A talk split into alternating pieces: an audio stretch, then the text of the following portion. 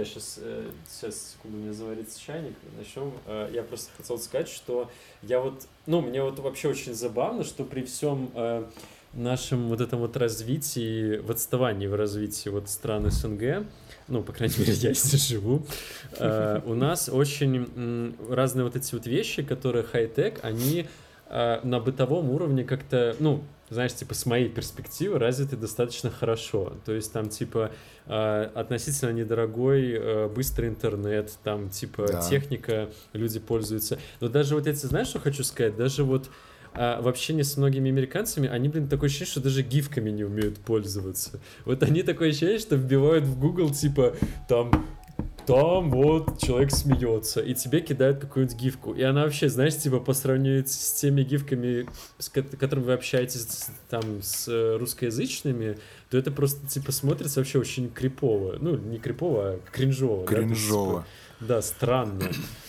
Вот. А, но с другой стороны, э, вот э, у вас все хорошо в других планах. Ну так смотри, у вас просто киберпанк, у вас да, high tech low life. low life, да, да. То есть на самом деле э, и мы и, и, и с Томом, и с Максом уже говорили на эту тему. Еще я общаюсь с э, ребятами, которые в IT-сфере, один из них, вот он э, UX UI, он в Израиле, и он говорит, и, и у меня жена, она в IT тоже, и Просто мы приходим к выводу, на самом деле, и это, ну, это очевидный факт, то, что, в принципе, э, там, что Россия, страны там СНГ бывшие и прочее, прочее, э, в плане IT, а, а если касаться вот UX UI, э, то это просто передовые люди, в принципе, сейчас в мире. А как так произошло, абсолютно для меня такая загадка. Может быть, это из-за того, что вот, э, допустим, до сих пор вот у меня сейчас я могу выйти и позвонить э, из телефона, из будки, понимаешь? У меня вот до сих пор стоят вот эти вот на улице телефоны. Они поддерживаются, у них там все хорошо. А в России произошел э, вот этот скачок сразу на оптоволокно э, моментально при этом. То есть по сравнению с Северной Америкой это такой феноменальнейший скачок. И люди, они как-то взяли и, и сменили парадигму эту намного быстрее. Из-за этого Uh, и, и это повлияло и на качество, во-первых. Ну, то, то есть, прикинь, у тебя там есть какой-то там городок, да, скажем, там, Нижние Котлы, станция какая-то в Москве, не, неважно. Вот есть у тебя вот где-то там, да, и у тебя э, там не было даже телефона не провели. Вообще ничего не было. У тебя можно было купить охоту крепкую, но диск кипелого нельзя, понимаешь? Mm-hmm. И mm-hmm. тут бац, и у тебя в середине нулевых берут и проводят интернет mm-hmm. оптоволокно, понимаешь? И mm-hmm. у тебя сразу же там типа 100 мегабит э, за 500 рублей в месяц или за 300, и ты там вот шикуешь, сидишь у себя. Вот, и потому что э, если у тебя не было изначально ничего, и тебе проводят что-то новое, то у тебя нет вот это, у тебя слишком быстро меняется эта парадигма, у тебя этот толчок моментально происходит. А в Северной Америке там, понимаешь, там это вот все вот так вот очень-очень-очень поэтапно. И представляешь себе, вот у тебя э, система вот тех же самых телефонов, она у тебя просто поддерживалась там из века в век, скажем mm-hmm. уже, да? И тут ты такой, ну сейчас мы вот это вот все сносим и проводим везде оптоволокно. Так это не работает, потому что в это, это индустрия Ну, это называется, когда есть... обратная совместимость, не нужно тащиться продуктом, вот, и когда можно новый продукт да. построить э, с нуля, да, вот, тогда вот получается как в России, да. А вот насчет, э, кстати, дизайнеров и прочего, как так получилось, да, что российские дизайнеры и приложения вообще передовые, мне кажется, это централизация сказалась, потому что все-таки, как бы это ни говорили, все равно в России все сфокусировано на Москве, да, и большинство вот этих людей, талантливых всех дизайнеров, разработчиков и прочих, живут, наверное, в Москве все-таки. Вот, и когда такое огромное количество людей собирается на такой ну, довольно небольшой территории, надо сказать, вот получается как раз то, что мы вот видим. Потому что все остальные страны, там вот особенно это касается Европы, да, что тут централизация как, как таковой вообще не существует. То есть тут все живут э, где хотят, в каких-то там зашопинсках, э, непонятно где, в деревнях и прочих, и работают там удаленно, и даже если не удаленно, то просто там не проблема приехать там из деревни а, в город за 15 минут, да, в центр города там какой-нибудь.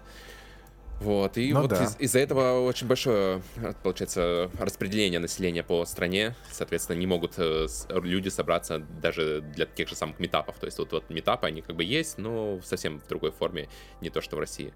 То есть тут но Очень... я еще вот э, не только в Москве, э, Украина просто фантастический э, рынок в плане э, развитости UX UI дизайна.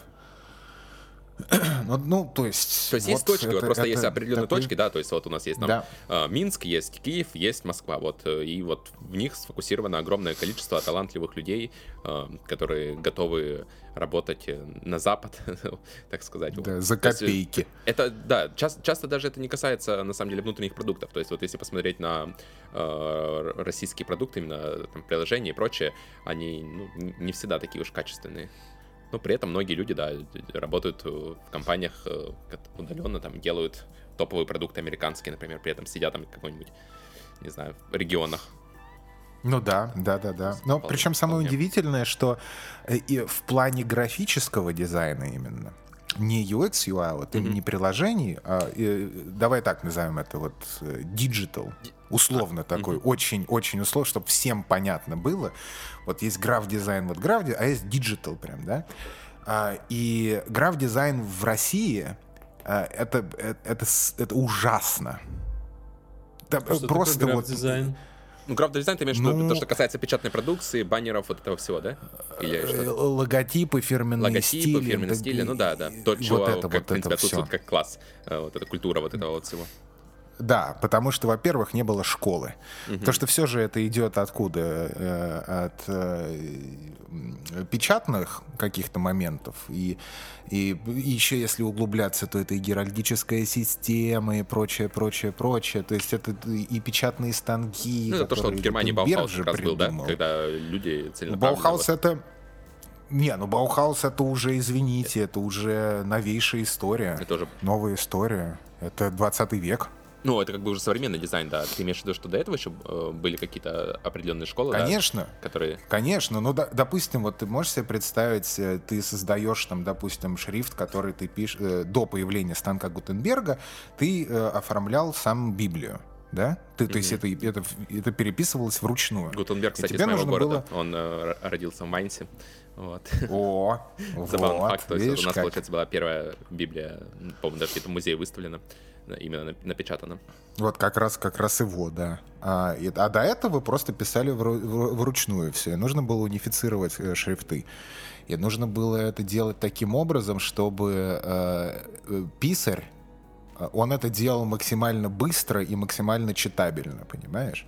Это вот превращалось вот так вот в монастыре, так вот в школу, еще во что-то. А потом это все переросло, знаешь, там типа типографику. Если бы не было mm-hmm. вот этого, то а, не типа, и типографию, а и типографику как э, создание системы шрифта.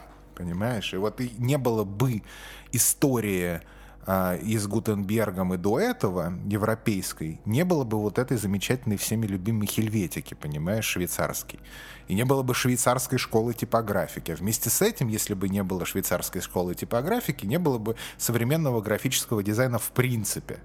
Понимаешь, что здесь вот очень наследственность, она очень хорошо влияет. Когда э, люди живут в, в принципе вот в колыбели европейской цивилизации, то есть сначала эллинистическая цивилизация, потом Римская империя, и это все, и потом средние века, это все наследуется, наследуется и наследуется, и в итоге вот у тебя э, вот в этой эстетике совершенно феноменальной рождается вот это вот величие, да? А в России этого не было никогда, понимаешь? Вот ну, да, в чем дело. Вот мы там приходим нет, в итоге, что где-то вот наследственность вот это вот помогает, да, а где-то она вредит, как вот касательно интернета и прочих технологий современных. Ну да, но сейчас просто сложно об этом говорить, потому что ну сколько лет прошло? Ну 30? Ну что такое 30 лет? Ну, то есть это так смешно. Для, на наш век, да, на наш век, да, конечно. А меня больше интересует, почему нет такой преемственности в плане вот условно традиционного графического дизайна и digital, да, то есть здесь очень мало людей, которые действительно э, типа шарят, да, то есть они очень подкованы в, в плане, скажем, software, да, и каких-то, ну, типа hard skills, mm-hmm. да, а, но с эстетикой там какие-то про- просто дикие проблемы. Понимаешь? Такие ну, так тоже это такая вот относительно современная штука, которая совсем тут ничего лет, и, возможно, как раз из-за этого. То есть еще не, нечего наследовать, да. еще просто не сложилось еще каких-то вот а, исконных знаний, на которые можно опираться. То есть сейчас все делают как бы да, нужно... по, по чуйке, так скажем. То есть одно, ну, один да. так делает, другой так делает. Вот, и у кого-то получается, у кого-то нет. Ну, я как бы, я, я, я за, за такой, за симбиоз между, то есть это нужно, вот у тебя вот есть вот уникальная вот эта европейская цивилизация, лучшая на свете, на мой взгляд, да? Бери, черпай из нее.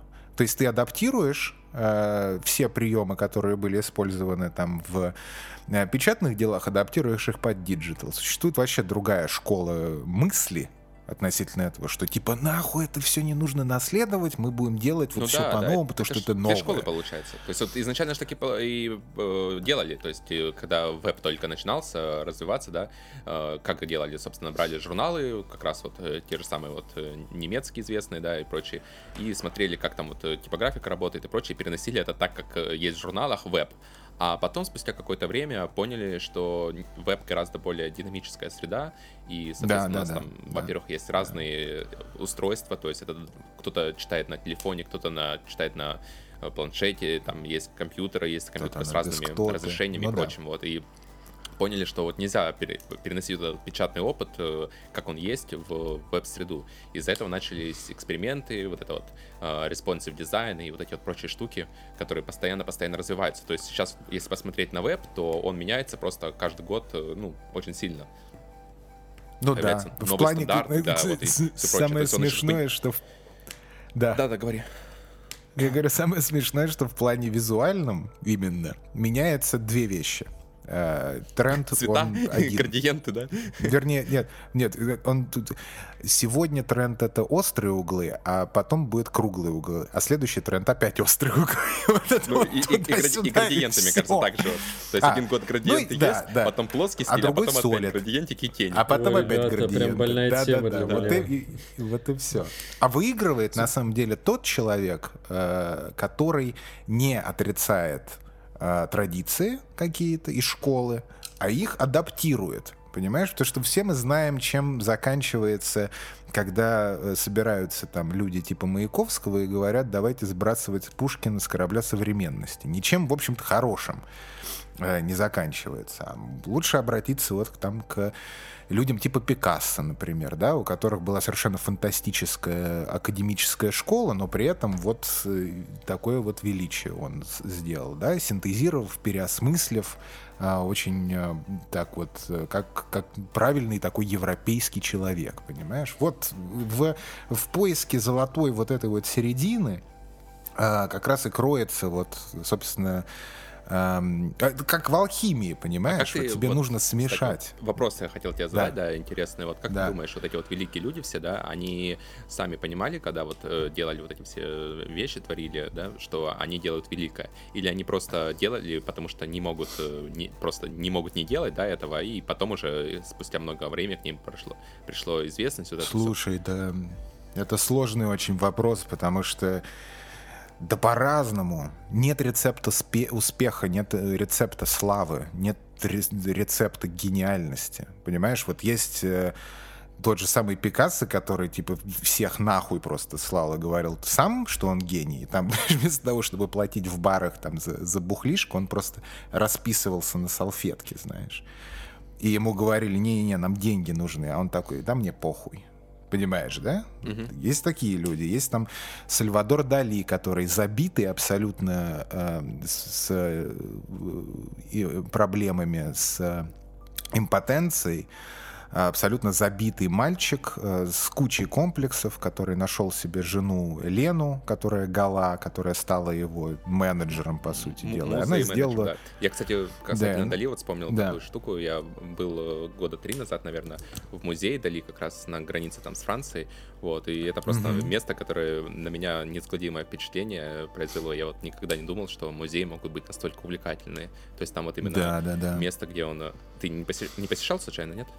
Место? Да, да, да, я был. А, mm-hmm. ну вот, да, и то есть э, это настолько такая монументальная работа, то есть он там вот реально жил этот дом, да, его пере, переоборудовали, там много экспонатов, которые говорят о его жизни, и ты вот ходишь по этому вот э, зданию, музею, э, смотришь, как он жил, э, что он творил, вот, и просто настолько проникаешься этой культурой, что просто, не знаю, вот, ни один другой музей на меня, наверное, после, ни, ни до этого, ни после этого не производил такое впечатление, вот, и ну, да. я только после этого понял, насколько он великий человек Дали был. Дали, Дали величина, но при этом как человек именно, он абсолютное ничтожество. И не было бы Дали, если бы не было бы Галы.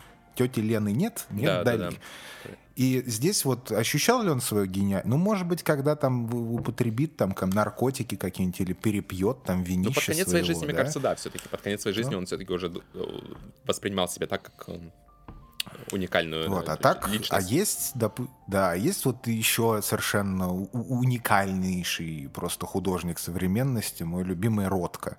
Это который градиентные такие заливки делал, безумно огромные. И он, и он прославился, в принципе, под конец прям жизни. Вот прям вот прям совсем под конец. И при этом он работал в абсолютно разных стилях, там экспрессионизм, э, примитивизм и прочее, прочее. Очень долго искал, потом он забил на это на все. И когда получил за... и сделал вот эти вот градиентные заливки, получил заказ от отеля Four Seasons э, в Нью-Йорке. Вот. И он зафигачил вот это, и, и только вот под самый конец жизни он стал знаменитым, с кучей денег, но при этом абсолютно несчастным человеком. Он себя никогда не воспринимал как гения, никогда там ни, ни, ничего такого, а наоборот себе ебал мозг. Просто нон-стоп. А есть, допустим, Рембрандт, понимаешь, который был величай... Это один из вообще величайших художников человечества, который был совершенно сногсшибательно э, богатым, в итоге умер в нищете и в одиночестве. Считал ну, ли он себя гением, же, я не знаю. Но мне кажется, они как большинство, ну, он как большинство художников, они же делали на заказ, это же потом спустя, ну, по-моему, там очень маленький процент творцов э, признавались при жизни, и, ну, как бы большинство работ, э, там, не знаю, того же Ван Гога были оценены только намного позже его смерти, и, наверное, так у большинства людей, которые работают на заказ, а потом а, через 50 лет э, понимает, что он был намного, намного сильно, как это, намного, очень сильно опередил в свое время, вот, mm-hmm. или, не знаю, или тогда просто Но люди... Такое, Мне кажется, это, вот это, это, современных креаторов вот это как раз не устроит, то есть э, хотят сейчас это все быть больше известными. наоборот. Вот. Ну, конечно, да. Как раз в, допустим, в эпоху там Возрождения, скажем, да, то понятное дело, там заказы и прочее, прочее, и они были вот эти художники, ну, допустим, вот если брать там, ну, сам Черепашек-ниндзя, Э, за исключением Донателло, mm-hmm. потому что Донателло он намного скульптор? раньше был. Подожди, это скульптор а. или он был... Донателло, да, Донателло скульптор. Mm-hmm. Ну, в общем, если брать, вот смотри, Рафаэль, Микеланджело, э, Леонардо, да, они были совершенно фантастически известными людьми. Вот mm-hmm. при, при жизни. Вот ну, просто да. при жизни. И фантастически богатыми, успешными, и просто там вообще ого-го. Вот. А, и делали при этом все на заказ. Леонардо вообще никогда себя художником даже не называл. Он, он называл себя инженером, он назывался творцом, но вот это вот художество его вообще мало волновало. У них просто много мерча да, было успешного, вот они были известными. Кстати, да, Леонардо есть... надо заканцелить, потому что он э, любил маленьких мальчиков. Ну, молодых. Ну, и кто и больше любил маленьких мальчиков, так это был Микеланджело Буонаротти, это который, э, на мой взгляд, больше гений, чем Леонардо. Вот, то есть это все, понимаешь, вот когда мы начинаем говорить про cancel, да, то всех нужно нахер cancel, понимаешь? Вот всех художников практически, которые подарили людям э, развитие европейской цивилизации и культуры, их просто нужно, знаешь, запретить. Просто запретить, оставить вот этих уебков типа э, этого Сафронова, знаешь, Знаешь, музей, в музей приходишь, знаешь, а там что? просто висят э, имя художника, перечеркнуто, короче, картины самой нету, вырезано такое, и висят пустые, да, ра- да, пустые да. рамки. И да. О, кстати, по поводу... Кстати, по поводу музея, это прям, кстати, очень прикольно. Вот ты идея сказал, и мне напомнило то, что у нас сейчас в стране происходит. А у нас э, бывший кандидат э, в президенты Бабарика, он был когда-то генеральным директором а, банка одного, mm-hmm. Белгазпромбанк. А, и у них одна из э, их миссий, так называемых, была, что они выкупали картины белорусских художников э, из-за границы и перевозили их в Беларусь. Вот. И одно из э, тех дел, э, которые были сляпаны э, КГБ, это то, что mm-hmm. якобы, смотрите, внимание, внимательно за руками, так. Бабарика так. их возил в Беларусь, чтобы вывести из Беларуси. Ну, то есть, типа, их, э, они его якобы... Э, одной из причин было, что, почему его арестовали, потому что он якобы наследие Беларуси хотел вывести из Беларуси. Спрашивают, с какого черта он их возил. Э, ну ладно, это уже другой вопрос. Но э, все эти картины из галереи достали. Ну, то есть, типа, ну, забрали. Изъяли. В КГБ там. Mm-hmm. Да, изъяли, да.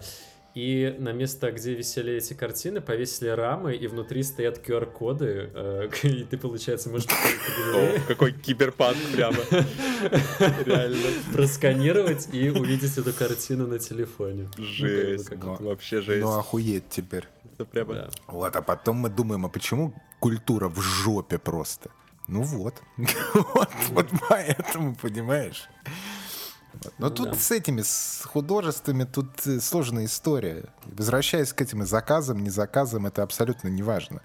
Потому что в основном вот все вот великие художники, которых, ну, принято называть великими, которые там в учебниках э, печатаются, да, угу. то это все, это подавляющее большинство, это заказные работы. Они либо идут там, типа, от э, каких-то местных, э, ну, если мы говорим об Италии, например, да, это Медичи в основном, да, это великий клан, да, который просто, или, либо церковь. И что и то, и то было неплохо, понимаешь, и там, и там. То есть, mm-hmm. а когда заказы перестали, когда художник был типа из се... типа, знаешь, такой свободный, а, то это тоже ничего не определяло, понимаешь, mm-hmm. Ни, никак. То есть в итоге это как-то все время, наверное, расставляет на свои места, ну, кто там нужном, был классный. В нужное время, в нужном месте, грубо говоря, оказался, кто с не нужными классный. скиллами, и вот э, так вот смог реализоваться, да? То есть, условно, то, ну, да, то же то самое, есть... что и сейчас происходит, в принципе. То есть, если ты в нужное время в нужном месте, да, и нужные скиллы у тебя имеются, то, безусловно, ты сможешь хорошо. Ну да, короче, да. Плюс, К- плюс конечно, тебя... окружение, протекция, с кем ты общаешься, где ты выставляешься, кто у тебя друзья, какие у mm-hmm. тебя патроны. То есть вот это очень, очень, очень важно. Э, соци... Социальная игра в мире искусства, она намного важнее, чем то, что ты на самом деле делаешь. Вот чем дело еще. Нужно вот это понимать. Мар- Я просто такой. представляю я просто да, представляю, да. сидит какой-нибудь известный художник и прибегает к нему, там, не знаю, его какой-нибудь подмастерье и говорит, типа, уважаемый, э, вас захантила церковь. и ты тут сидишь и думаешь, либо они меня хотят сжечь, либо сделать заказ. Короче, наверное, стремновато в то время было жить. Нет, наоборот. Но, нет, но если опять, если мы говорим о э, эпохе Возрождения, то там произошел такой тоже сдвиг в сознании, да? И mm. поэтому, когда тебя хантит церковь, и тебе, ну, допустим, тот же самый Микеланджело, которому сказали сначала, давай ты нам потолок распишешь, да? Ты можешь себе представить, вот э, средневековье, да? Вот средние века, Европа, Та же самая Италия, например.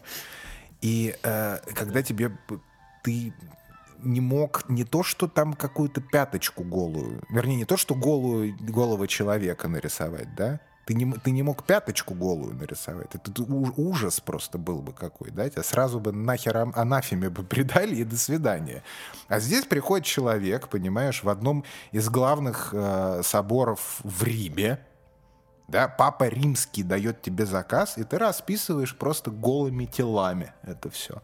Я вспомнил, да, и потом подожди приход... секунду перебью, я просто вспомнил как раз мем, там, где приходит он к папе и говорит «Здрасте», а тот ему потолок покрасьте.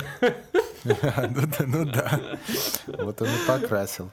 И потом, более того, ему же говорят, там, слушай, потом давай ты сделаешь, там, спроектируешь купол, и потом он делает этот купол для Сикстинской капеллы, а потом уже совсем э, позже ему говорят, давай ты еще нам и алтарь распишешь. Понимаешь? То есть это такие отношения с э, церковью на протяжении жизни, скажем, да? То есть а, в 25 он еще сделал вот эту скульптуру Пьета. И раньше же еще самое интересное, что нельзя было подписывать работы. Никто не подписывал работы. свои. И он Потому пробрался что церкви, типа, ночью. Потому что они и типа выбил... церкви принадлежали? Или а? почему? Почему нельзя было подписывать? Потому что они типа церкви принадлежали? А, ну, типа, ты, ты как художник, ты типа раб Божий, и творение это Божие, типа. Понимаешь? Ну, да? типа, Бог что, говорит ты, через тебя, то есть это а не, даже не твоя работа, повели... они считали, ну, по-моему, да. а что это Бог говорит через тебя, и ты просто э, ну, выдаешь как бы волю Бога на вот в таком вот формате. Ну да, да, да, да, да. Ну, условно говоря, да. То есть, в общем, если когда... ставить подпись, это должно быть везде написано Бог, и все. Yeah. Ну, типа, типа того. И, в общем, а Микеланджело, он такой в 25 сделал, или даже, даже по-моему, раньше он э, сделал скульптуру Пьета, и он пробрался ночью и выбил свое имя там просто. Вот. Что ему ребята, за это сделали? Ничего не сделали. Ребята, а понимаешь? а что вы сделали в 25? Э, помните?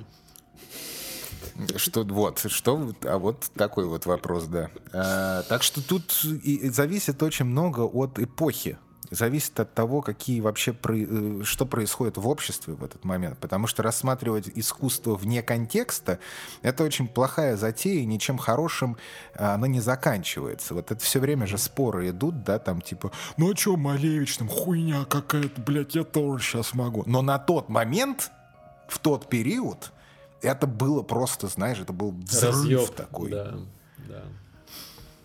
То есть, ну, сейчас, как... конечно как э, говорил искусствовед, что когда у него спросили, почему э, квадрат Малевича, типа, он так котируется э, в мире, ну не знаю, искусства, искусства, да. И он сказал, говорит, вам короткую версию или длинную версию? И короткую, ну он сказал, что типа он якобы э, там, ну, условно, сделал то, что не делал никто, и он, типа, это вот такой вызов, то есть, типа, вот культуре, то есть все до этого рисовали там вот это, а он сделает, ну, допустим. А говорит, а более длинная версия, так, типа, давайте начнем с наскальных рисунков. Вот, потому что, ну, он как бы подвел мысль к тому, что это все очень так органично развивается, и черного квадрата Малевича не было бы, если бы, например, не было Сикстинской капеллы. Вот, и что, что, что? Не, фильм, фильм молчал, мне кажется. Ну да, мы а. поняли мысль, что да, искусство как бы оно последовательное, как раз-то оно строится на прошлом своем опыте, и невозможно отделить э, вот современный опыт э, без того, что было до этого. Ну да, и, наверное, я только с возрастом каким-то, а, не знаю, может, к 28 годам, то есть, когда начал именно по музеям, ну, там, в Швецию съездил, когда это мне было там 26-27, а, когда сходил в музей современного искусства, посмотрел а, картины разных авторов с разных стран, то есть а, понял немножко, что современное искусство, оно как бы больше про чувствовать, да, и про там какой-то вот э, момент текущий, то есть оно такое менее монументальное, но более такое, типа, здесь и сейчас — и поэтому, типа, нельзя просто так сказать, что, типа, черный квадрат это фигня, потому что что? Потому что я привык, что э, в э, во время эпохи Возрождения люди типа как будто бы вылезли, даже если картины брать, то есть сначала всех рисовали внутри здания, а потом начали по чуть-чуть из здания э, вообще-то так их э, доставать, и там, вот, смотрите, у нас природа, ой, смотрите, у нас тут трава, вот на траве тут 20 видов э, цветков нарисовано, да, там, а сто лет назад рисовали всратых котов, которые там в мемах или для стикерпака в Телеграме Я представляю, да, как вот спустя там сто лет да, будут анализировать нашу эпоху, и вот э, за место каких-то картин чудесных и всего прочего будут мемы вот эти вот Просто в 2020 году придумали известный мем с котом, да. Главный а, мемолог. Автор, да, не, автор неизвестен, народное искусство. Да, да, да. Да, да, давайте теперь к итогам года, собственно, вер, вернемся. Вот. Кто, кто желает начать? Uh, давай Фил начни. Ну, в смысле, там uh, четыре буквы, Doom, uh, в принципе, наверное, да. Все. А, это только игровые итоги? Я думал, в целом...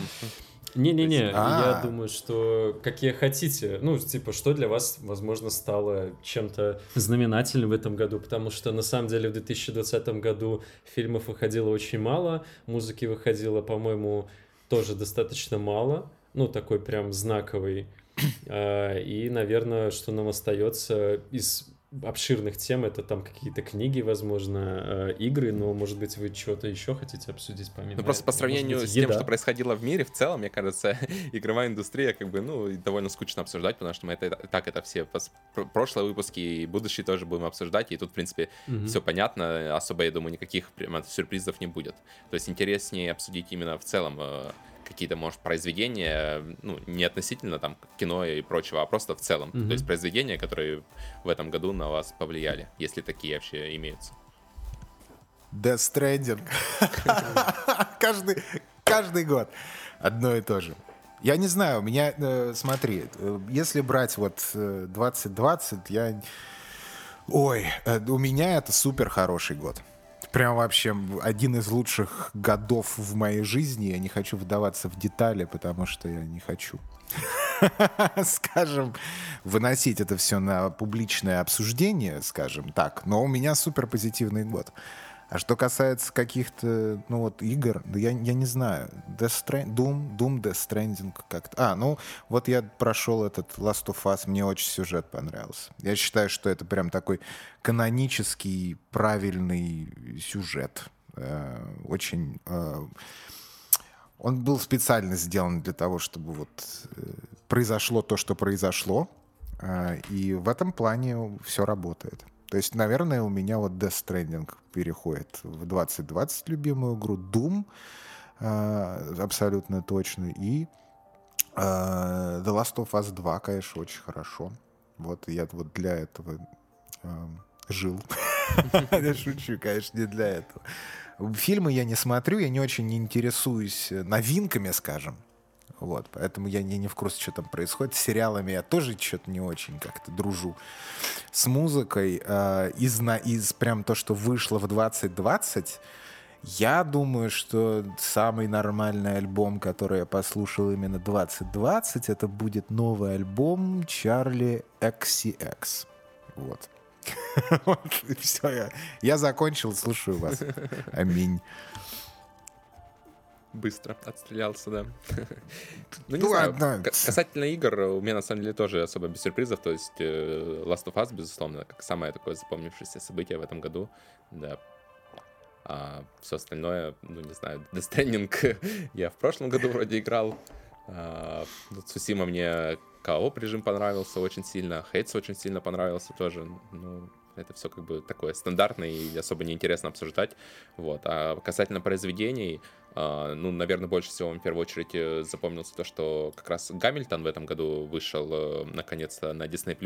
Его выпустили mm-hmm. оригинальную постановку, вот как как, какой она была, грубо говоря, 6 лет назад. То есть вот 6 лет назад это, если кто не знает, это хип-хоп мюзикл, да, величайшего mm-hmm. человека, Эммануила Миранды, вот, и вот 6 лет назад он, э, получается, выпустил этот мюзикл, да, и вот только спустя 6 лет он попал э, в интернет и стал вот как бы достоянием общественности, потому что до этого были какие-то только пиратские записи, и он также присутствует вот э, на всех стриминговых площадках, там вот Apple Music, Spotify, там он в качестве аудио треков есть, э, что, собственно, я и слушал до этого, вот, а посмотреть, наконец-то, я смог его полноценно только вот сейчас, он идет там 3 или 4 часа, но это время просто пролетает крайне быстро, и я рекомендую вообще всем посмотреть. Это вот просто событие, которое... Я присоединяюсь. Раз, э, я не знаю, в сколько лет, э, такого просто до этого не было, и неизвестно, будет ли такое когда-либо еще. То есть это человек, который смог э, как бы описать исторические события в форме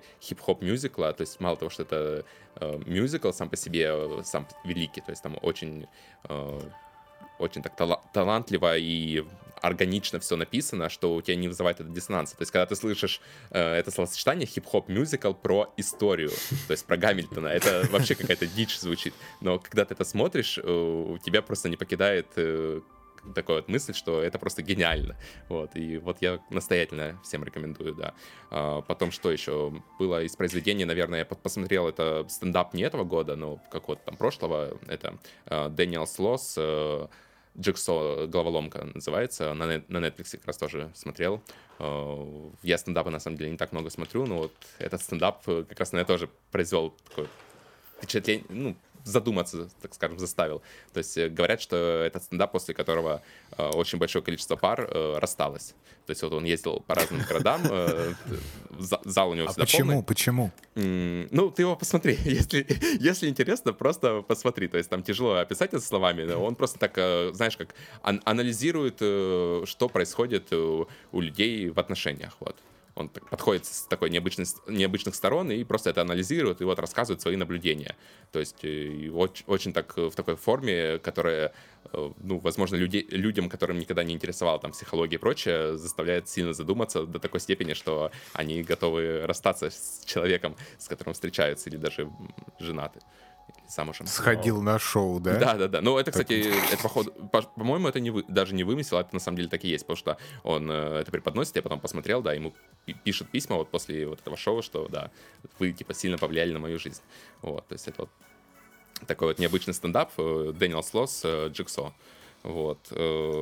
Ну и, наверное, в целом в этом году мне просто произошла какая-то очередная переоценка ценностей потому что такая ситуация, наверное, за окном, вот этот ковид, все прочее, и вот показала, насколько важна семья, но это так уже более личное в целом, вот, как-то так вот заставила посмотреть на свою жизнь, проанализировать тоже, что-то возможно поменять, но да. Наоборот, не расстаться, а укрепить.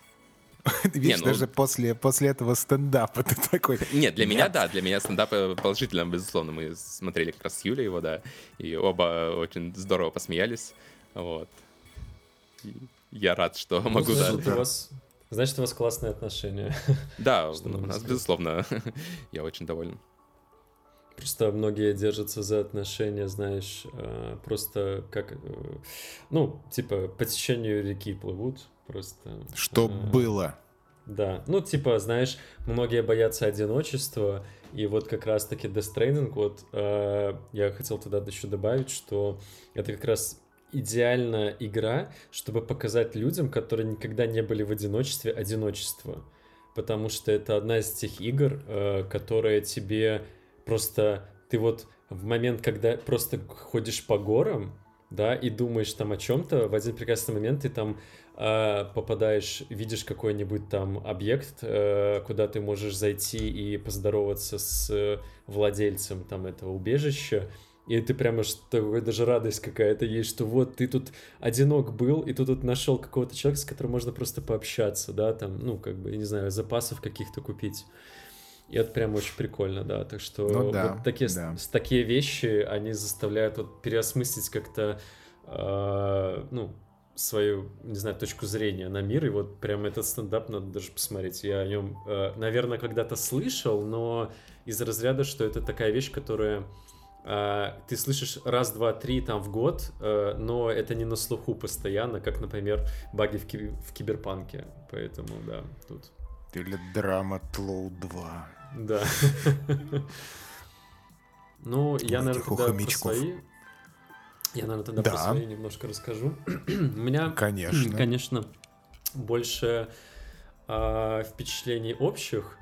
А, скажем, одно из самых э, ну, таких ярких впечатлений это я полностью перешел на экосистему Apple. И, О, ну, да, пидорас. Пидорасина. Да, то есть я это все закончилось покупкой MacBook. Э, ну, скажем, это была, скажем, покупка такая не то, чтобы я прям сидел ее планировал. Я просто думал, что да, наверное, надо себе купить ноутбук, но так как у нас очень быстро обесценивался рубль в один прекрасный момент, я себе просто пошел купил э, ноутбук, чтобы, э, ну, просто вложение денег, да? Ну да, то есть я мог бы, конечно, валюту перевести, но я подумал, типа, все равно мне нужен ноутбук. А, и это прям стало прекрасно, а, хоть я понимаю, что даже ноутбука за 2500 долларов, а, сколько стоит, 16 дюймов, ну чуть меньше, да, он там стоит, у него есть свои недостатки, и все равно эта машина прекрасна. И особенно дисплей дал мне понять то, что а, да я до этого никогда не видел классных дисплеев, на самом деле. вот. И это прям такой оргазм для глаз, когда ты... У тебя система хоть она, опять же, не идеальна, она работает классно, и вся эта система, она настолько круто связана, особенно для меня вот эти вот приятные моменты, когда ты копируешь что-то на макбуке, и ты на айфоне нажимаешь paste, и у тебя вставляется это, ну, О, текст. Да. Это просто чё вообще? Почему это работает? А, у меня недавно произошел такое, да, тоже открытие такое. У меня два ноутбука, получается, стояли на одном, вот я подкаст монтирую, да, на другом рабочий, грубо говоря. И когда я на одном, э, грубо говоря, закинул выпуск подкаста там, который, ну, сырой выпуск, э, то есть, который весит mm-hmm. там 3 гигабайта или сколько-то, да, он э, вместо того, чтобы начать это переносить через облако, поскольку у меня два ноутбука полностью связаны, да, через iCloud, вот, он просто это через AirDrop, то есть я перехожу на другой ноутбук и вижу, что там открылось окошко AirDrop, и он просто вот перекинул через Wi-Fi, получается, поскольку ноутбуки в одной сети находятся, я не знаю как, за просто за 5 секунд перекинул 3-гигабайтный файл, mm-hmm. чтобы я мог на другом ноутбуке да, уже да, продолжить да. там работу и дальше. И меня это настолько поразило, что просто я никогда этого раньше даже не замечал, не задумывался, вот как он большие файлы, то есть получается вот у меня на ноутбуке, да, э, там 150-200 гигабайт занято хранилище, да, и это вот все файлы у меня синхронизируются между всеми устройствами, то есть я могу с телефона зайти, с другого ноутбука, там, с чего угодно, да, вот, и мне как-то никогда не думал об этом, как же эти все файлы там ворочаются и переносятся так быстро, что я никогда это не замечаю. То есть я специально никогда не сижу, не жду, чтобы там какой-то файл загрузился в интернет, да, но при этом всегда доступен, доступны они. Вот, и вот теперь вот есть ответ на этот вопрос. Круто. Ну, да. вот, Но ну, экосистема да, и... супер. Э, да, как вот рабочая лошадка. Ох, и у меня много вопросов. Да. Очень много ну, вопросов ну, к модели Pro. Она ну, не смотри, про. Смотри, она, наверное, да, они просто немножко перешли в... У них про это были действительно про-юзеры, а сейчас это больше стало для про, кого они начали считать, как мне кажется, условно, э, даже не знаю кто, потому что музыканты отвалились, а программисты некоторые тоже отвалились. А ну, почему музыканты плане, отвалились? Потому что, сейчас объясню, очень много софта, а, когда еще Каталина появилась, то есть тогда вот как раз появились эти ноутбуки а, с USB Type-C, угу. вот, так. и Каталина, получается, полностью весь софт, он стал 64-битный, и много А-а-а. софта, оно было написано только для 32 бита, а еще использовало какой-нибудь флеш. И вот даже, например, программа, через которую я хотел бы в свой комбик, так как он у меня цифровой, залить некоторые пресеты для гитары, я не могу с этим ничего сделать, потому что он не поддерживается. И более того, напрямую к ноутбуку я его подключить уже не могу. А, вот. Но и... через переходник только. Да, только через переходник, но это чревато, те, что переходники, во-первых, они надо правильные переходники брать, потому что у меня звук э, через звуковую карту в комбике, он дает некоторые искажения, и надо его подключать напрямую, потому что все-таки это все равно звено, которое не должно быть. А в, в музыке чем меньше звеньев, тем лучше. Ну, особенно когда они такие вот, типа переходник.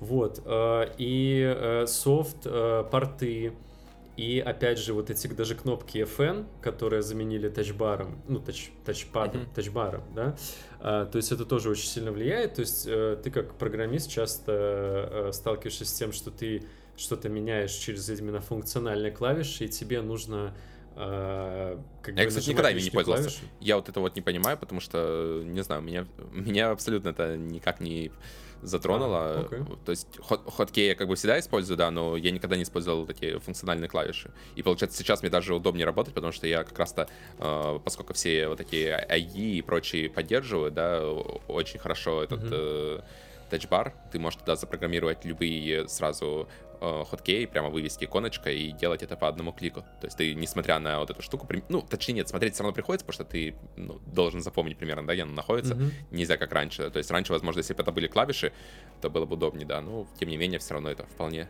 вполне себе решение, ну, и можно смириться. Ну, вообще все эти проблемы, мне кажется, это как раз э, переходной период, потому что да, сейчас да, вот, вот э, из-за вот чего это. происходит, э, то есть мы перешли сначала с 32 бита на 64, да, и сейчас движемся, теперь понятно, почему они это сделали, потому что в ARM движемся, чтобы приложения хорошо работали на ARM, через вот эту рассету, так, технологию так называемую, которая адаптирует на лету старые приложения под ARM вот, чтобы не переписывали вообще mm-hmm. абсолютно все приложения, чтобы они могли использовать даже то, что, ну, вот как вот с 32-битным переход произошел, вот, чтобы такой фигни второй раз не получилось, вот, э, они вот эту розету придумали, вот, и вот этот переходной период, который мы увидим результаты, в принципе, уже результаты видны, то есть э, новые ноутбуки просто какие-то там чудовищные цифры выдают э, в качестве производительности, то есть когда у тебя Air ноутбук новый рвет прошку раньше, это, ну, это как бы совершенно ненормально, да, и То есть видно, что через пару лет просто ноутбуки эти будут э, на какой-то новый уровень выйдут. Да, я думаю, когда они вот этот со своим процессором выпустят. Ну, уже выпустили, когда уже полностью. Выпустили. Да, просто оно Мы... первая версия, как обычно, первая ну, версия да, Apple имел... нельзя покупать. Да, да, да, да, да. Да, да, да, да, да. Я имею в виду, ну вот через годик, через два да, да. они выпустят вот ревизию, и это будет уже, я думаю, реально про. Потому mm-hmm. что у меня единственные вопросы к про, э, у меня прошлогодний этот э, прошка, и э, там даже тем, чем я занимаюсь, понимаешь?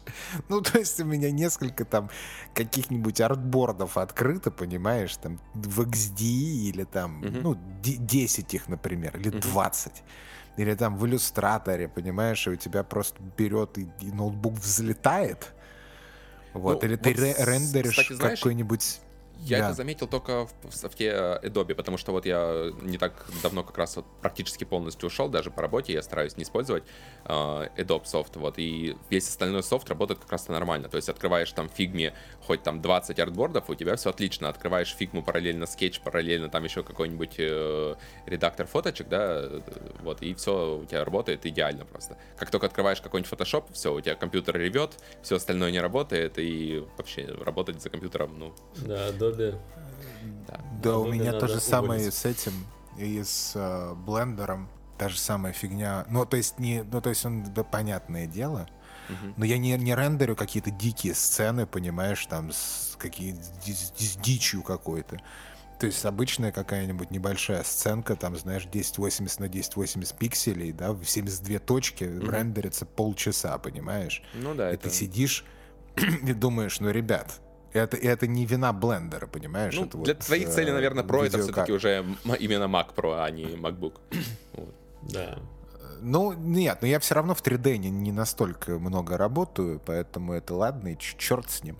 А по поводу Adobe, кстати, я не знаю, нужно, чтобы они просто это попатчили нормально, и чтобы memory ликов поменьше было, потому что э, я вот начал недавно переходить с XD на Figma, и меня бесит Figma. Я очень надеюсь, что Фигму съест Adobe. А чем тебе очень нет, надеюсь. Фигма не нравится? Ой, я надеюсь, это никогда не а, случится. И мне Фигма не нравится, экосистема другая. Может, я просто привык к Adobe, потому что mm-hmm. я работаю в этом всю жизнь, по сути дела. И то есть там юзабилити, я скажем Ну, так у меня скажем, были большие вопросы к юзабилити фигмы после того, как я тоже, я со скетча, получается, переходил на фигму, да, вот, и там тоже было, хоть примерно это то же самое, но все равно очень многие нюансы вот по-другому работают, но потом я когда понял, что в фигме это чаще даже удобнее сделано, то есть они многие вещи додумывают за тебя.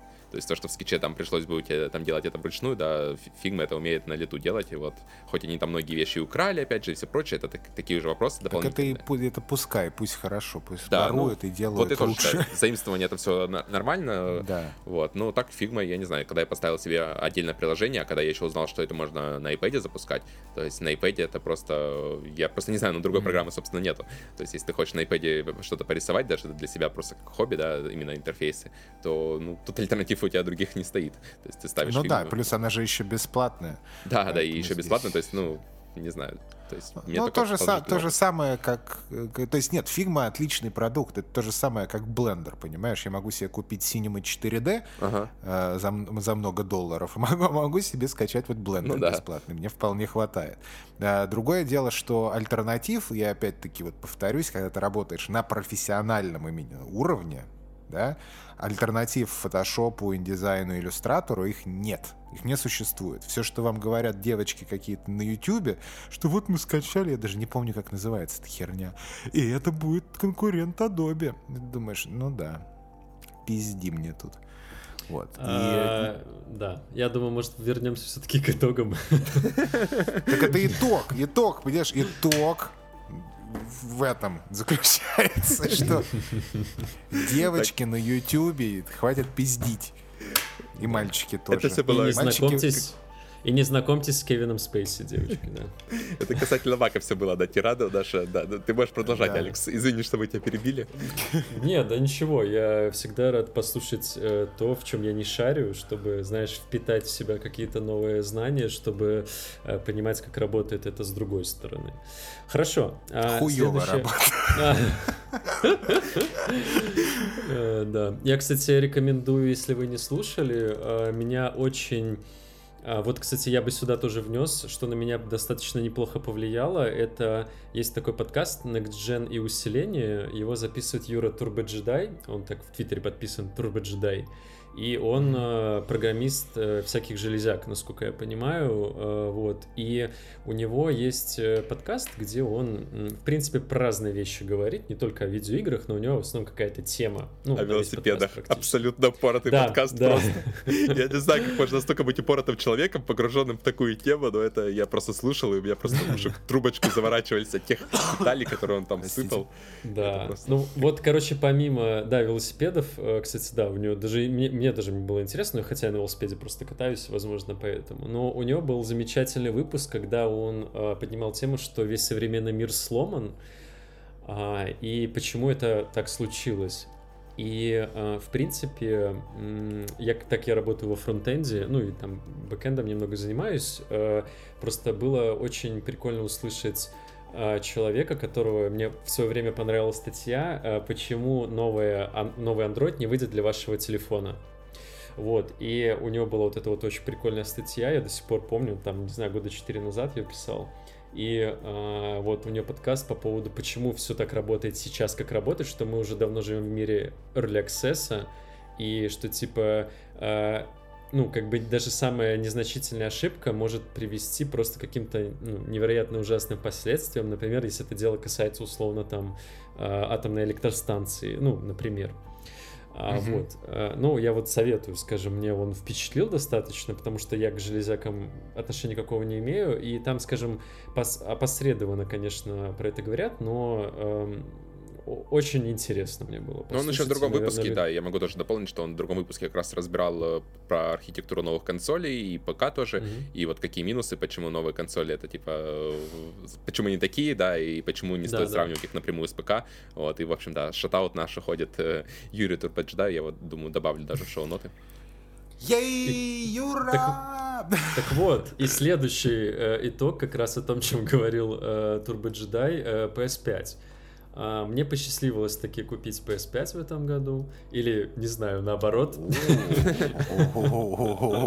нас редкий экземпляр в подкасте. Нет, я тебе говорю, все, кто бывшие СНГ, все, все с да, PS5. Я тебе говорю, всех. у меня, у меня вот френд, френд лист в PS4 я открываю, там же иконку видно. Ну да, да, да. У меня где-то вот, ну, в районе условно там 20 людей с одной стороны, 20 людей из Северной Америки, да? И ни у одного человека из Северной Америки нет PS5. Ни у одного вообще. А все остальные СНГшные киберпанк, мои киберпанк. Э, Мы супер люди, они да. такие PS5, PS5, PS5. Это такой нифига У нас вот на неделе ребят. произошла ситуация, что э, сго... ну, по новостям вот передавали, да, э, грузовик э, с, э, на борту вез 100 тысяч, представьте эту цифру, 100 тысяч приставок PS5, uh-huh. и он сгорел. Я, ну, у меня вопрос, во-первых, как э, 100 тысяч приставок, 20, если... 20. Я, то есть, не знаю, там, возможно, как-то там были какие-то дополнительные у него в эти функции Вагоны, не, вагоны, может быть, какие-то дополнительные прицеплены были, потому что я просто не представляю физически, как 100 тысяч приставок может лезть в один грузовик. Но и второй вопрос меня, ну, неужели это правда могло сгореть, потому что если пересчитать это на рыночную стоимость, да, то есть у нас приставка сейчас 1000 евро стоит на черном рынке, да, то есть это получается 100, 100 миллионов евро, евро, то есть вот чувак, получается, проебал просто 100 миллионов евро. Неужели, правда, есть люди, которые поверят, что это вот могло просто так случайно сгореть? Слушайте, Э, мне посчастливилось ее купить всего лишь за 600 долларов, э, и у официалов э, причем. Так вот, я, короче, хочу сказать, что мне посчастливилось даже одну купить, а на второй поиграть. Ну, то есть Xbox Ты купил Series... две? Не-не-не, я, у меня есть а. товарищ, к которому я ходил как раз мы сидели где-то несколько, там, часов пять, он мне показывал Next Gen, как мне тогда казалось. Ага. А, в общем... А, После этого ты пошел купил это, да, Sony. После того, как тебе показывали Да, так и было. Реально так и было. Он а, тоже мне рассказывал, что а, были сложности в покупке Xbox, что ему прям из России. Он где-то успел заказать в России, из России привезли в Беларусь. Я пришел, а, посмотрел на эту приставку и такой, нет, я куплю себе PS5. Вот, потому что... Примерно так же я подумал про Xbox. В обратную а, сторону. У меня точно такая же история, но в обратную. В ну, ну, ну смотри, я просто поделюсь впечатлениями. То есть э, Xbox Series X, да, поколение пришло, но ощущения от него нету, потому что геймпад практически такой же. То есть я, если честно, mm-hmm. не сразу даже э, отличил э, геймпад этот от старого, да, то есть я потом, да, я потом присмотрелся и понял, что это не тот, но э, все казалось, что он мне сразу подсунул Elite, потом он мне дал обычный геймпад, а потом я посмотрел геймпад э, предыдущего поколения, и хочу сказать, что да, Elite прикольный, и он его за 200 долларов, по-моему, покупал, э, но идея вот в чем. А когда я взял геймпад PS5, а, я потом, мне даже было как-то неприятно брать PS4 геймпад, потому что он как бы сам меньше, и он, а для моих больших лап он, э, получается, менее эргономично, да, лежит. То есть PS5 геймпад это просто ж нечто. То есть О, идеально. Он... У меня тоже большие лапы как раз, и мне, да, геймпад да, PS4, да. он так, ну, я его, конечно, играю с ним, в принципе, но не сказать, mm-hmm. что прямо очень эргономичный. Вот, и э, да, PS5 он очень классно лежит в руке, э, но на самом деле хочу сказать, что э, когда описывали ощущения от э, геймпада, э, это не совсем то, о чем многие думают, потому что многие думают, что это типа какое-то прям э, невероятное ощущение от геймпада. Э, вот почему э, они так говорят. Потому что э, они на самом деле не говорят об ощущениях как бы его использования, а об ощущениях, что часто ты не ожидаешь, что он тебе даст.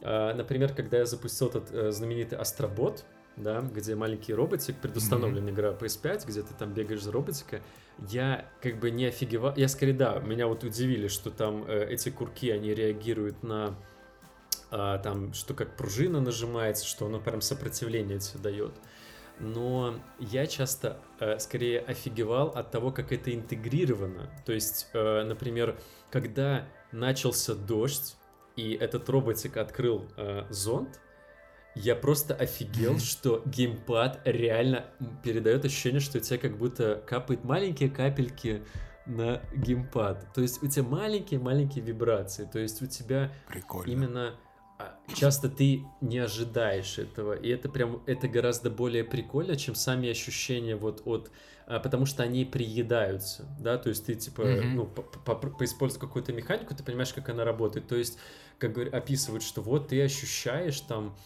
э, как там ходить по стеклу, ты ощущаешь как по металлу. Да, действительно, то есть когда ты играешь не в наушниках, у тебя через э, геймпад, там динамик есть, он тебе передает звуки. И, то есть получается вибрация плюс звук, он тебе э, передает вот это ощущение. То, как я играю в наушниках, у меня этого ощущения не было. Вот. И я только потом, когда играл в Dark Souls, я потом в Demon Souls, простите, я понял, в чем э, цимис все-таки этого. И э, хочу сказать, что часто ты ожидаешь, э, не ожидаешь чего-то, и оно случается, и ты такой, вау. Вот, вот это типа новое ощущение. Mm-hmm, mm-hmm. Прикольно. А, да, так что именно вот адаптивность э, геймпада самого, не курков даже, хотя курки тоже прикольные, а вот умение разработчиков его классно интегрировать, то есть э, вот это очень круто. То есть, э, например, в Bugsnax, э, который тоже раздавали Space Plus, хотя как он выглядит очень срато, но там очень классно интегрирован как раз этот геймпад. И, например, э, там тебе дают камеру, и э, когда вот ты камеру включаешь, когда ты, ну, ее надо на R2 нажать, чтобы сфоткать, и вот у тебя вот есть ощущение, как будто ты на кнопку нажимаешь. Ну, вот на вот, типа, с mm-hmm. физическую, да, то есть она так щелкает. Мне кажется, этот ты звук... описываешь это впечатление, это схоже с тем, что когда Force Touch э, завезли вот на устройство Apple, да? Да, да, да, да, да, да, да. Вот, вот... Э, ты mm-hmm. этого как бы тебе рассказывали, рассказывали, а потом ты вот это нажимаешь и понимаешь, что это дополнительный слой интеракции с экраном. Вот, и тут примерно то же самое. Да, это примерно как Force Touch тоже вот в тачпаде, что когда ты используешь тачпад, например, на Windows ноутбуке, когда ты используешь тачпад э, в Mac, ты просто понимаешь разницу, что там нету э, физически ты ни на что не кликаешь, но у тебя вот эта вот э, механика, она э, воспроизводится, и это прям очень классно, и это да, вот ты классно написал, я, кстати, об этом не думал, но ощущение, да, вот похоже, что они тебя удивляют. И, но я говорю, что многие делают акцент на адаптивности, там все такое, но нет, на самом деле вот эти вот э, впечатления, которые игра тебе передает через динамик э, геймпада и через вибрацию, то есть вот эта вот синергия, с которой они работают, это прям очень круто. И я перехожу на следующую тему, ремастеры, да, то есть, э, ну, одна из первых игр, которые я поиграл, это был Demon Souls, mm-hmm. И э, хочу сказать, что я вот, э, у меня стоит, ждет э, 4К телевизор, который я еще не распаковал, и он настолько огромный, что я не знаю, как я его распаковать. Давай, unpack, unpack, ASMR, unpack. Но даже несмотря на то, что играл на довольно старом, там, 2000 какого-то 15-14 года LG телевизоре 47 дюймов, он выглядит там просто потрясающе. И я вот хочу сказать, что ремастеры — это как раз-таки очень классная штука, которая мне понравилась в 2020 году, потому что а, есть игры, которые ты хочешь поиграть, но не поиграл по тем или иным причинам. Вот, например, как в Demon's Souls. Это, конечно, дословный ремастер, а, вот, но сделан он охренительно. Графика там просто великолепная, и все механики, они остались. И поэтому это вот, как правильно Тимур из Авторкаста говорил, когда он написал ремейк а, Final Fantasy VII, что так ты себе представлял игру. То есть, типа, в голове она у тебя, типа, намного красивее, чем она э, есть. И вот когда ты запускаешь Demon Souls, ты все это видишь, и тебе кажется, что это такими было. Но потом ты включаешь видео э, с PS3, и ты просто понимаешь, что нет, оно и близко не такое. Э, там добавили очень много прикольных штук. Uh, и в целом игра очень классная, то есть, и несмотря на то, что даже ты играешь на Full HD телевизоре, ты понимаешь, что вот этот вот вся графика, она сделана очень круто. И более того, все остальные игры, которые есть под uh, по, по обратной совместимости доступны, они идут чуть-чуть лучше. То есть получается, да, конечно, игры они за... Кайф. А? Что, что прости? Я говорю, кайф, кайф. Мне нравится. Да, что теперь, я... PlayStation 5 покупать? Ну, вот Мне кажется, Фил, мы будем покупать с тобой то, что у нас станет доступно. Да, что вообще первое. Играть не приходится. Первое будет, да-да-да-да-да, уже не важно. Что принесут, то и принесут, знаешь. Вот именно. Да, типа принесут вам ПК-2, я чувствую. Э, короче, э, я по поводу вот э, новых игр, в смысле старых новых игр, вот я специально а, какие-то игры перенес с PS4, ну или просто скачал, и вот, например, запустил Divinity Original Sin 2, которая шла достаточно хорошо. Херовенько ну, она шла. Подожди, подожди, достаточно, она шла достаточно, чтобы в нее можно да, было и, играть. Если вспомнить Киберпанк, то я, Кибер... я согласен. Идеально, идеально. Вот, и, э, ну, э, тем не менее, она все-таки есть даже для свеча. Так вот, Divinity Original Sin 2, она получается, это та же игра, но там уже не, не 20-30 FPS, а там типа 40 плюс примерно, то есть ощущается она гораздо плавнее. То есть у меня даже по ощущениям это типа было как будто я Uh, как будто, ну, запустил на более новом железе. Оно ощущается. То есть это не, не да, полностью, да, типа, да, обратная да. совместимость, что это прям вот та же самая игра, точно так же идет. Нет. Она идет лучше. Сома, которая тоже тормозила как сука последняя на PS4, она идет лучше, она тоже там типа стабильных 30, э, где-то типа может чуть больше FPS, но она идет типа очень плавно. Э, вот. И У меня на самом сказать, деле что... мечта этот э, GOF запустить в 60 FPS. Вот это, наверное, моя О, мечта да. пройти его заново, просто получить заново. Знаешь, как, э, знаешь почему ну, я могу сломаться да, и, и купить PS5? М? Death Stranding да. в 60 FPS. Mm, кстати, э, да. В общем, ну, кстати, Death Stranding... Или новый проект Кадзимы. Он, по-моему, кстати, Я думаю, он мультиплатформенный будет. А, ну, фиг его знает, я бы так не загадывал. Ну, посмотрим, да. Я, я думал, он уже анонсирует. А нет, я не что... знаю, я, я, я думаю, я не в курсе вообще. Не, я, я тоже, да, не знаю, это все догадки, пока, мне кажется, никто не знает. Просто все ждали, что вот-вот уже анонс будет, потому что Death Stranding уже прошел сколько, уже больше года. Mm-hmm. То есть он явно над чем-то работает, даже он, помню, это тизерил, что он там делает какие-то уже шаги в эту сторону. Ну, пока не спешит, по крайней мере, показывать. Может быть, проект более будет э, большой и объемный, чем... Вот. Да. Большой и так объемный, вот. да. А, вы меня слышите нормально, конечно? Конечно, конечно. Да.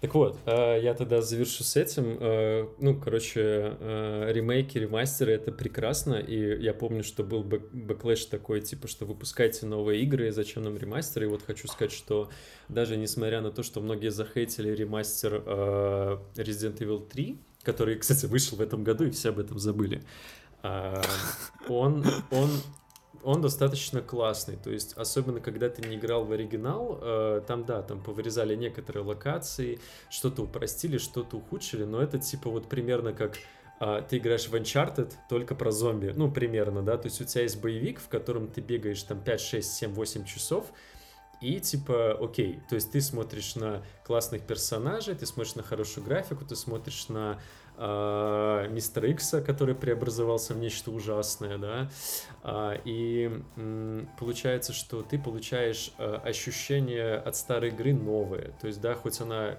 видно, что это старая игра, то есть по дизайну, по ну, вот этому всему, но у тебя есть возможность прикоснуться к э, старой игре, в гораздо более крутом качестве, как это с Demon Souls, как это Shadow of the Colossus, как это, например, э, вот с Резидентом, но не с 13, который вышел ужасным, но давайте не будем о плохом. Есть просто реально очень классные игры, и я хочу сказать, что если эта тенденция сохранится, то есть что крутые игры старые, которые выходили 10, 15, там, 20 лет назад, будут переделываться, то это просто очень круто, потому что мы таким образом как будто бы возвращаем частичку своей той жизни старой или э, знакомимся с тем тайтлами, которыми мы можем познакомиться только на ПК, например, да? Ну, как ну вот, кстати, очень... да, мне кажется, это очень важно тоже, потому что в тот же, на самом деле, Uncharted я, и Last of Us первый я поиграл только благодаря тому, что это были э, ремастеры для PS4, да?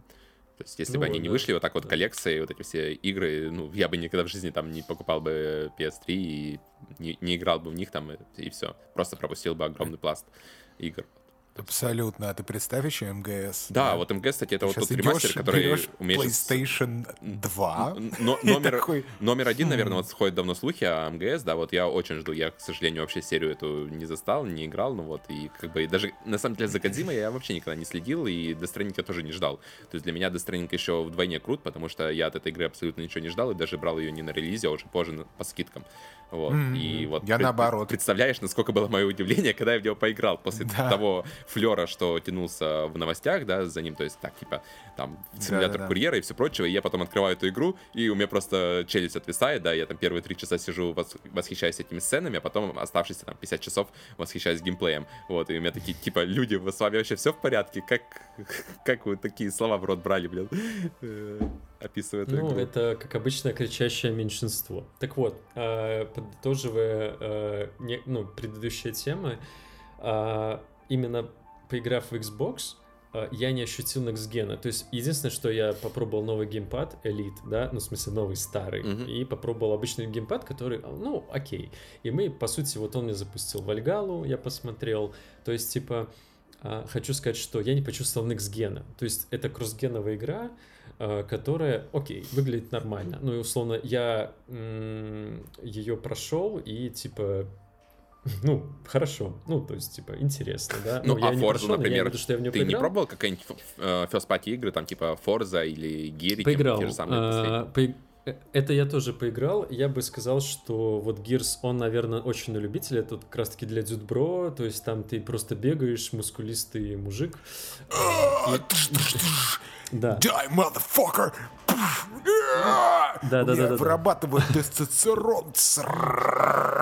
То есть это вот несомненно классные игры. Это несомненно классные игры, но э, именно сама консоль тебе ничего не дает. То есть, а это игры Нет, ну там же тоже 60 FPS, вот это все, нет? Увеличенное разрешение. А, да, но опять же но тебе говорю, у меня не было ощущения, что... У меня не было ощущения, что я играю в Next Gen игру, скажем так, mm-hmm. да. И, а вот именно Demon Souls это просто вот подарил что-то невероятное тебе. Типа, я не ожидал да, то есть э, это прям очень круто, это не передать словами. И сам геймпад, сама консоль и как это вместе все работает, да, понятное дело, что у них есть какие-то проблемы, там из разряда, что на кулере у некоторых там наклейка отклеивал, э, отклеивается, она ужасно трещит, у меня походу немножко она отклеилась, поэтому у меня чуть-чуть еле-еле слышно такое шелестение. Ну ладно, э, бог с ним. И э, то, что есть замечательные игры, которые переносят э, нас, вот, типа, в то время, когда они были сделаны, но в них вдыхают что-то новое.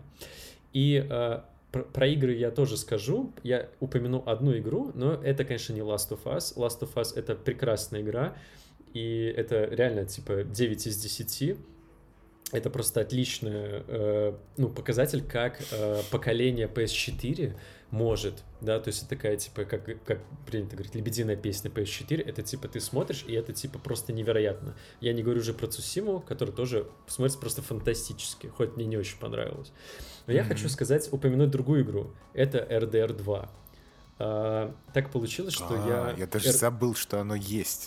Да, она вышла, по-моему, два или три года назад, по-моему, два года назад, но я прошел только сейчас. А, у меня такой же было с GTA 5. Я эту игру на PS3, когда она вышла, а, проходил на протяжении года, потому что я ее растягивал как мог, потому что таких игр, я такие игры люблю, и они очень классные, ну, для меня. И вот RDR 2 — это просто я, у меня прохождение заняло где-то полтора года, я ее растянул, то есть от покупки диска я ее по чуть-чуть смаковал, и когда у меня был отпуск, я просто вот засел плотно в нее.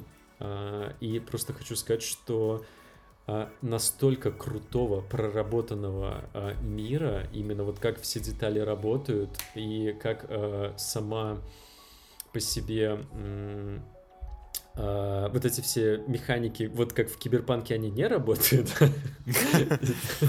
здесь оно просто все настолько классно работает, ну, ее хейтят там за неторопливость, все такое, но, ребята, come on, это типа игра, где э, еле только начали эти паровозы ходить, да, то есть пароходы какие-то ходят, то есть э, она сама по себе такая неспешная, они очень здорово пер, э, передали флер вот этой вот эпохи, они очень классно передали атмосферу просто невосхитительный главный герой, который меняется на протяжении игры просто, э, ну, из там одного персонажа в другого. То есть и э, вообще все, что происходит у вас, это просто невероятная постановка, невероятные персонажи. И просто, чтобы вы понимали, они озвучили гораздо больше диалогов, чем ты ожидаешь. То есть ты типа ты просто приходишь в игру, там чувак играет на э, типа какой-то губной гармошке или на китовом усе, ты к нему подходишь, и вы с ним обмениваетесь по этому поводу, да, и это просто ты сидишь такой, типа, Rockstar, просто невероятно. И, Игра, про которую вот... все забыли почему-то по ну, итогу. Да. Ну, Не, короче, на самом деле я про нее помню, и вот это, наверное, будет одна из первых игр, которая как раз тоже на пятой плойке, наверное, поиграю, когда она мне появится. Когда, когда-нибудь. Когда-нибудь, да, поиграю. Короче... Там э, уже да, шестую я... анонсируют. Ну, возможно, да. Я, в общем, очень Мы это поколение пропускаем, короче, я считаю. Да, будем ждать про версии, да, Фил? Да, вот, вот, про версии. Пусть там эти тестят, короче, бета-тест э, консоли своих, там кулеры не работают и прочее, а мы уже поиграем по-царски. Курки заедают, а. Короче, э, подытоживая РДР, э, я хочу сказать, что если вы его пропустили, то я очень сильно советую, потому что по уровню иммерсивности это, ну, скажем, мне кажется, намного круче, чем Death Stranding, потому что ты практически проживаешь огромный участок жизни человека, а, просто ты переживаешь за него. Вот эти все эмоции, которые ты испытываешь, я говорю, я до сих пор помню, когда я а, в первом каком-то одном из первых глав а, пошел выбивать долг из должника. Вот, и типа мне было настолько противно это делать, что я понимаю, да, эта игра работает. Она вызывает у меня те эмоции, которые ожидают, что у меня будут вызываться. Да, то есть ты в нее действительно погружаешь и начинаешь себя ассоциировать с героем, и за это ей просто невероятное спасибо. И хочу сказать, что таких игр реально практически не делают. И это учитывая, что это Rockstar. Ну, вы сами понимаете уровень проработки деталей. Вот, поэтому всем очень сильно советую. И перехожу, наверное, к а, последнему, то, что меня очень сильно поразило. А, это сериал «Тьма», который снят в Германии, насколько я понимаю. Ну, Netflix вот, по-моему, в этом году выпустил последний сезон. Его очень сильно хайли за какую-то небрежность, э, что видно, что типа якобы они торопились к этой дате, которая, ну, э, в сериале там привязана дата, там какого-то 24 июля или июня, не, не помню, ну, короче, к этой дате они как-то привязались, и они хотели выпустить э, в эту дату, и поэтому там что-то было скомкано, но хочу сказать по целостности и интересности истории, и как это все сплетено, и потом ты просто сидишь а, на последних нескольких сериях и просто с открытым ртом, и ты просто понимаешь, как эти все линии сходятся и как это круто подано. А, и это всего лишь сделали за три сезона, а не за 20. И просто аплодирую стоя. Это безумно красивый, это очень интересный, захватывающий сериал, а, который, конечно, не для всех, но как раз-таки вот я люблю такие вот вещи, и э, как раз-таки это примерно, наверное, как мы говорили про Кубрика. То есть я, конечно, не говорю, что это величайший сериал, или он достоин быть а, типа увековечен где-то, но я хочу сказать, что это как раз-таки то, когда ты понимаешь, что сериалы — это искусство, и действительно их можно сделать настолько круто, насколько вообще э, можно вообще, ну, типа, сделать сериал в 2020 году. То, что, да, кстати, про ну, тьму это... я вот тоже, да, я тьму тоже забыл, вот я ее тоже досмотрел в этом году. Ну, я ее начала как раз ongoing смотреть, потому что тогда mm-hmm. было величайшее mm-hmm. событие, когда первый сезон вышел. Да-да-да. Вот, это э, назвали это сразу немецкими Stranger Things, получается, вот, mm-hmm. и было видно, что очень качественно снят, и необычно было, что это первый проект, который в Германии снимался, то есть Netflix, mm-hmm. как бы он э, до этого был сосредоточен как правило, в Америке. И вот э, Тьма, по-моему, это запустила продакшн в других странах. То есть они выделили деньги э, местной тут фир- фирме, да, кастингу, который вот полностью подобрал актеров, э, все декорации, написали сценарий, нашли сценаристов, да, и вот сняли в полностью местное производство, получается. Вот, и после этого было много таких проектов, еще других там и в Германии выходили тоже, и в других странах начали там в Европе, в Испании выпускать проекты. Вот, ну, Тьма, конечно, да, я тоже на последнем сезоне просто аплодировал, какую цельную картину можно построить на протяжении вот этих трех сезонов. Это вот как раз то, что мы говорили про цельность опыта, что вот важно. То есть, когда mm-hmm. сценаристы снимали, ну, и, и писали, и снимали первые сезоны, уже тогда они знали, чем это все закончится, потому что по-другому все это связать просто, yeah. ну, просто невозможно было если бы Netflix А какой у них бы... восхитительный сайт? Ой. Что-что? Какой у них восхитительный сайт, это просто... А, да-да-да, сайт я тоже смотрел, вот. Ну, грубо говоря, если бы Netflix закрыл этот э, проект бы после второго сезона, то, ну, никто бы, наверное, просто даже бы никогда не узнал, насколько это Не великий... понял, да. Да, насколько да. великий сериал, потому что, чтобы понять его величие, надо его сначала полностью посмотреть, потому что иначе это, ну, да, картина у тебя не сходится в голове. Вот, а так абсолютно самая, там, наверное, одна из самых красивых картинок, которую я, во-первых, видел, то есть на HDR, это на телевизоре хорошем, это выглядит фантастически. То есть это я помню, вот, как сейчас помню, что вот три года назад я тогда запустил его, мне как раз телек тоже переехал новенький, там 4К, Sony, вот, и я такой думаю, блин, а что же такое HDR? Надо посмотреть. В играх тогда его, по-моему, еще особенно не было, там только только-только mm-hmm. первые игры там появлялись, вот, а тут Netflix э, с этими сериалами, со всеми, вот, и я тогда запустил этот сериал, смотрю вот эту на природу, вот эту красивейшую, на вот эту картинку, и просто понимаю, что не зря заплатил эти там деньги за телевизор, да, что это полностью уже окупилось на, по эмоциям, вот, и если хотя бы mm-hmm. раз в году будет такой сериал выходить, то это полностью вот стоит этих денег.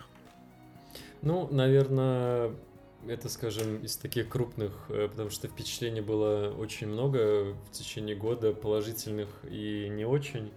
А, но я бы сказал, что это такие из entertainment а, э, который встречался, это, наверное, такие ключевые события, которые произошли, которые, скажем, мне очень серьезно запомнились. И я хочу, чтобы в следующем году этого было всего, ну, по крайней мере, можно сказать, такое же количество, но чтобы качество было примерно хотя бы на том же уровне, и чтобы у нас было очень много крутого контента, и вы наконец-то бы себе купили консоли нового поколения и запустили... Я согласен. Я согласен.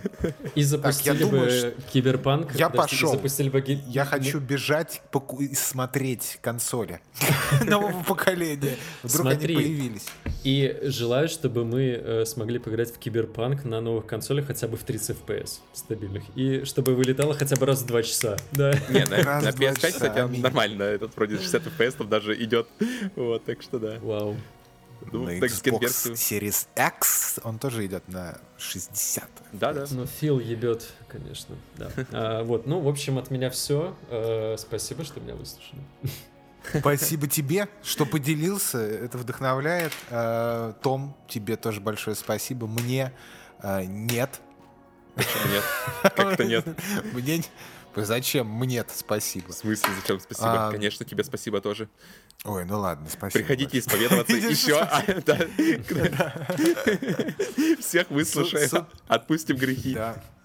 Да, аминь, аминь. Спасибо вам большое, друзья. Спасибо, друзья, которые нас слушают. Спасибо, друзья, которые нас не любят. Мы вас зато любим. А, всем пока. Давай, чмоки-чмоки. Пока. Пока.